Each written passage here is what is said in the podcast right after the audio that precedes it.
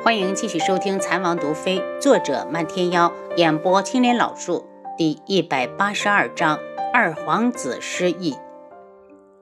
见四下没人跟踪，楚清瑶拉了他：“我们现在就去。”到了孙姨娘的小院，看到她正在院子里洗衣服，旁边一个三四岁的小男孩正在一个小小的盆子里玩水。云山，姐姐带哥哥来看你了。楚清瑶捏了捏男孩的脸。大小姐，孙姨娘一惊，赶紧跪下。孙姨娘，你看我带谁来了？楚清瑶指了下云木。孙姨娘看了几眼，摇头道：“大小姐，这位是……孙姨娘，我是云木。”楚云木并没有摘下面具，而是走向小男孩。云山，我是大哥楚云木，让哥哥抱抱你好不好？楚云木顶着楚家嫡长子的名头，在楚家那些年一直得楚逸群的厚爱。他和楚清瑶虽然不是楚逸群亲生，却待遇天差地别。从三岁起就由楚相亲自教授学业，十三岁考进远山书院。如果没有楚相的倒台，他就是妥妥的京官，而且品阶最少三品。在他十岁的那年，楚一群就发现了他是范青菊从外面抱来的孩子。虽然当时很气愤，没几日也就想通了，当成养子就好。面对楚清瑶，楚一群却卯着一股子恨劲儿。虽然他娘在嫁进来之前就告诉过他怀了别人的孩子，当时他也是同意的。可谁知道孩子生完后他就反悔了。明媒正娶的媳妇一直不让碰，越想越憋屈，越憋屈就越看不上楚清瑶。楚云山怔怔地看着突然进来的两个人，怯生生地跑到亲娘的身边：“娘，有坏人。”大小姐。这位真的是大少爷，可我记得这长相好像不太对。孙姨娘抱住孩子，小心的道：“孙姨娘进府晚，基本上没见过楚云木，但她在老爷的房里看过画像。”孙姨娘，我真的是云木，爹在极北很惦记你。楚云木摘下面具，让他看清楚自己的脸，又摸了摸小孩子的头，他也。经常念叨着弟弟，孙姨娘的泪水瞬间夺眶而出，想要抓住楚云木的衣角，又不敢，抽噎着道：“大少爷，这几年老爷的身子还好吗？有没有忘记我们娘俩？”楚云木对着小男孩伸出手，想要抱抱孩子，却害怕的躲进孙姨娘的怀里，小手死死的抓住他娘的衣襟。大少爷，云山年纪小，怕生，大少爷莫怪。孙姨娘不停的解释。起来吧。楚云木退后几步，离他们远点，怀里的孩子才敢偷偷的回头看他，露出一个和煦的笑容。云山，大哥带你去见父亲，好不好？孙姨娘一呆。大少爷，我们真的可以去找老爷？我可以亲自送你们过去，让你们团圆。孙姨娘紧紧地抱着儿子，半天才道：“大少爷，我们去找老爷，会不会害了云山？如果被人发现我当年根本没去极北，而是找人替换了出来，那可是欺君的大罪呀！”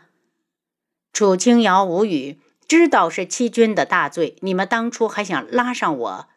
孙姨娘想见楚一群，可她更担心儿子，这可是她怀胎十月生下来的。我给你们几天时间考虑，如果想去，我就送你们。楚云木掏出一把银票，塞到孙姨娘的手里，叫上楚清瑶离开。孙姨娘抓着银票，好半天才从地上起来。他想老爷，想得肝肠寸断，日夜难眠。可极北苦寒之地，山儿过去了，真的好吗？山儿要怎么读书？要如何考取功名？他想了好久，还是决定不去。如果留在这里，智王看在大小姐的面上，也许会让山儿上学堂。他抱着孩子，哭得稀里哗啦，忽然对着极北的方向跪下。老爷，为了山儿，妾身不能去啊！大哥，这次回来可见过贺兰郡主？楚清瑶看了眼旁边，好像穿过四五条街，很快就到了贺兰将军府了。没有。楚云木一脸淡漠。我是罪人，还是少在那些达官贵人身前现身好，免得被人发现。可是贺兰郡主好像很喜欢大哥呢。楚清瑶故意笑着，让楚云木看不出话里的真假。不准胡说！楚云木伸手拍他，他一个闪身，机灵的躲过去，指着他道：“大哥，这是恼羞成怒了吗？”楚云木拿他没办法，只好接过这个话题。我还会留在京里一段时间。宇文景睿去了九月国，他一定会再回来的。楚清瑶一个不经意就看到他眼中深藏的恨意，心惊的拉住他：“大哥可与他有仇？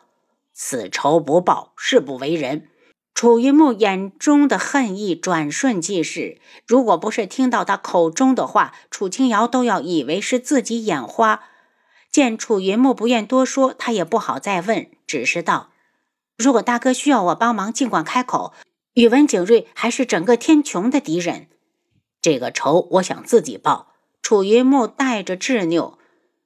楚清瑶回到王府时，见凌墨等在碧落院，他一愣：“你怎么在这里？”“在等王妃啊。”凌墨正吃着红檀端上的冰镇水果，一脸的惬意。见他回来，赶紧站起来行礼，又从怀里掏出一沓银票放到桌上：“王妃，属下这是来还钱的，上次的五百万两。”楚清瑶看了眼银票。你们哪来的钱周转？五百万可不是小数目。这个王妃需要去问王爷了，属下只管管账。王爷可是说了，钱是我借的，就必须来还。王妃，你可千万要收下，要不然王爷肯定会扒了我的皮。凌墨一脸苦笑，其实他真正担心的是，王爷一生气又会拿菲儿威胁他。菲儿可是他中意的女子，怎么能送给皇上那个混蛋？再过两年，他就会娶菲儿进门。既然还回来了，楚清瑶也没有不要的道理，将银票收了，小手一挥：“你去跟王爷复命吧，本王妃收了。”凌墨瞪着眼睛：“你都不数数吗？有王爷在那撑腰，凌墨，你敢少给吗？”凌墨垂头丧气的，他何止想少给，更想不给。可是他不敢呢，他可不敢拿菲儿的一生去做赌注。傍晚时，轩辕志来了，还带着太医院的院正孟太医。臣见过智王妃。孟太医跟他行礼。孟太医客气了，你和王爷一起过来，是不是有什么事儿？楚清瑶虚扶一把，让红檀上茶。落座后，轩辕志告诉他，已经请了孟太医给那些孩子们当老师。因为孟太医是院正，没那么多时间出来，所以大部分时间还是要靠楚清瑶。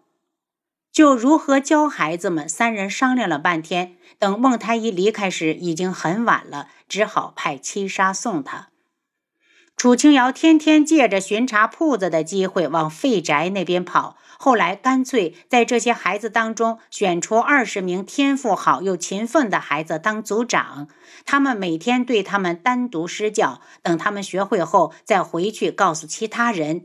一百个孩子，他分了二十个组，每五个人一组。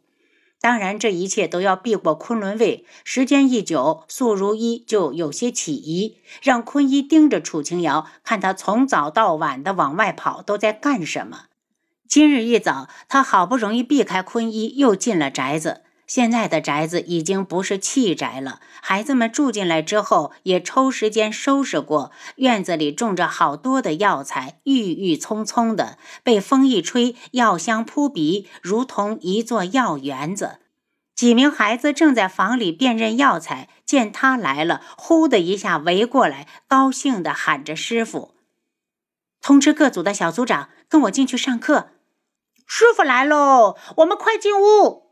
被选为组长的孩子们簇拥着他往这几天上课的屋子走。楚清瑶，你给我站住！棉姨忽然从墙外翻进来，一脸戾气地看着楚清瑶。楚清瑶吓了一跳，不知道她怎么来了，耐着性子道：“棉姨，这里不是你该来的地方，想问什么，麻烦你回去去问轩辕志。”他有那时间，还不如多给孩子们讲点有用的东西。棉姨哪里会听他的话，冷着脸往前走。你哪儿弄来的这么多孩子？楚清瑶，我告诉你，你要是不把事情给我说明白了，休想走。我跟你去见智儿。楚清瑶让孩子们进屋去等他，尽量用平静的语气道。这是轩辕志的秘密。如果绵姨你敢把这里的事情透露给苏如意，别怪他翻脸不认你这个亲姨。说完，他直接将绵姨扔在外面，径自进屋去。绵姨在院子里观察了一会儿，发现这里共有十几个孩子，更加疑惑不解，干脆回去找轩辕志。绵姨在院子里观察了一会儿，发现这里都是十几岁的孩子，更加疑惑不解，干脆回去去找轩辕志。此时，轩辕志正在书房里看暗卫从南方传回的消息。七杀，马上派人往这个地方去迎二皇子。他将信上的内容看了两遍，才下命令。七杀一惊：“王爷，你是说二皇子有消息了？那三皇子呢？上面有没有提到？”三皇子还是没有消息。轩辕志面色沉重。暗卫在当晚出事的镇子附近找到了一条河，沿着河寻下去，在一个偏僻的山村，终于见到了二皇子。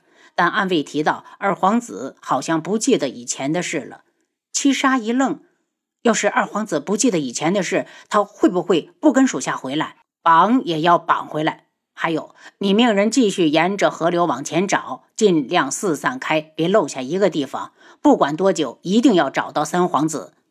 出事这么久，终于听到一点好消息了。虽然他不太待见二皇子，但他总是轩辕家的子孙。您刚才收听的是《蚕王毒妃》，作者漫天妖，演播青莲老树。